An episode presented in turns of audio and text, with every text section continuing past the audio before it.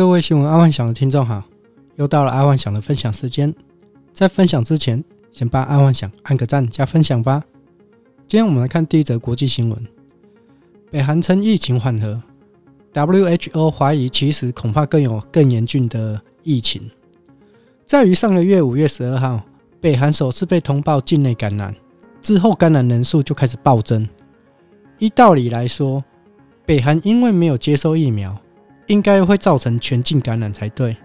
但没想到，北韩不到一个月的时间，竟然对外发表说他们把疫情给控制下来了，这引起了 WHO 的严重怀疑。但其实，阿幻想觉得这没什么好怀疑的。目前全球最差的医疗体系应该在非洲大陆，然后以目前全球感染人数最多的前三十个国家当中，竟然只有南非在榜上，而且南非这个国家还是整个非洲大陆算是医疗科技比较好的。所以在于病毒不断突变之后，现在的病毒已经不像去年或前年那样的恐怖了。如果再去看整个非洲国家染病率，就会发现染疫的人数真的不多。当然，没有通报的黑数肯定很多，但相对感染人数真的是太少了。也或许在非洲本来就是属于太弱留强的自然社会，对于在那生活环境不好的地方都能生存下来，本来就是属于天选之人。这个在达尔文进化论里面就已经得到答案，所以不用讨论。至于全球的先进国家，很多都是靠着先进医疗跟保健食品而延长人的寿命，反而因为这次疫情而失去了很多亲人。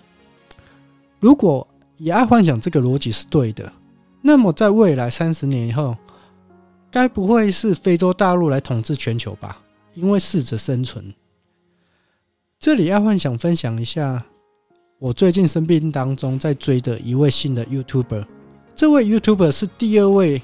在老高 YouTuber 之后，爱幻想会主动把他过往的影片翻出来看。而这个 YouTuber 的频道叫做非洲小五。小五他是一个专门记录非洲生活的 YouTuber，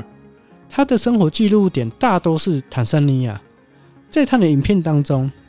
当地人真的很少戴口罩，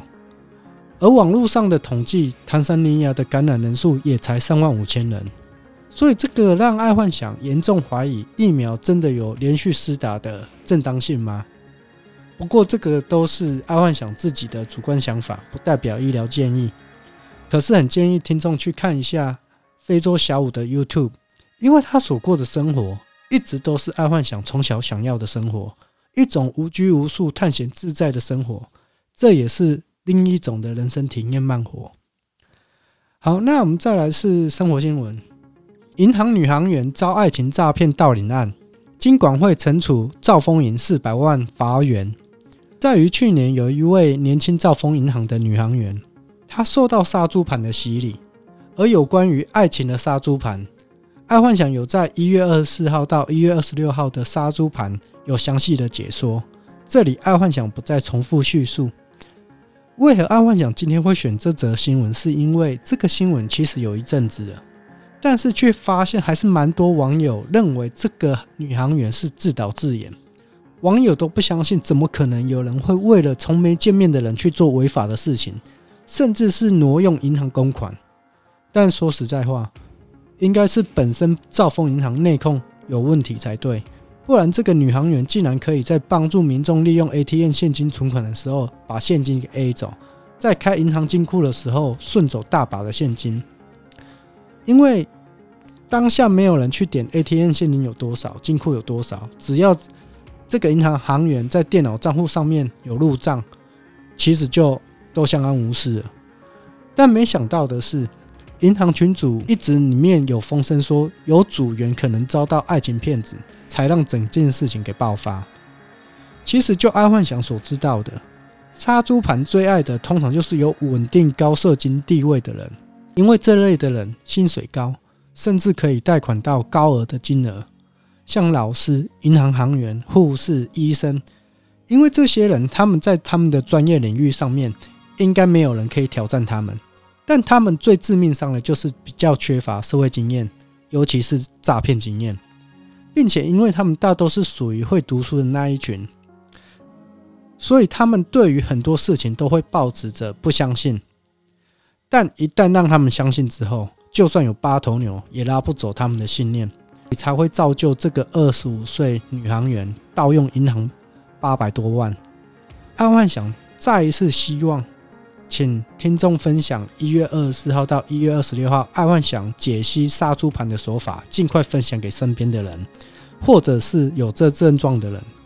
毕竟正常的诈骗被骗摸摸鼻子就算了，反正就是损失一些钱。但当人财两失的时候，往往会造成终身的阴影，甚至会改变了性向，还是忧郁症，这都有可能。因为这个看太多了，这个很难走得出来。因为爱情骗子被骗的人，又被骗了财，这个真的是很难做得出来。通常如果是譬如亏钱啊，或者是骗财，其实就算了。但是骗财又骗色，这个是非常要不得的。好，那今天爱幻想就跟各位分享到这，记得帮爱幻想按个赞加分享哦。晚安，拜拜。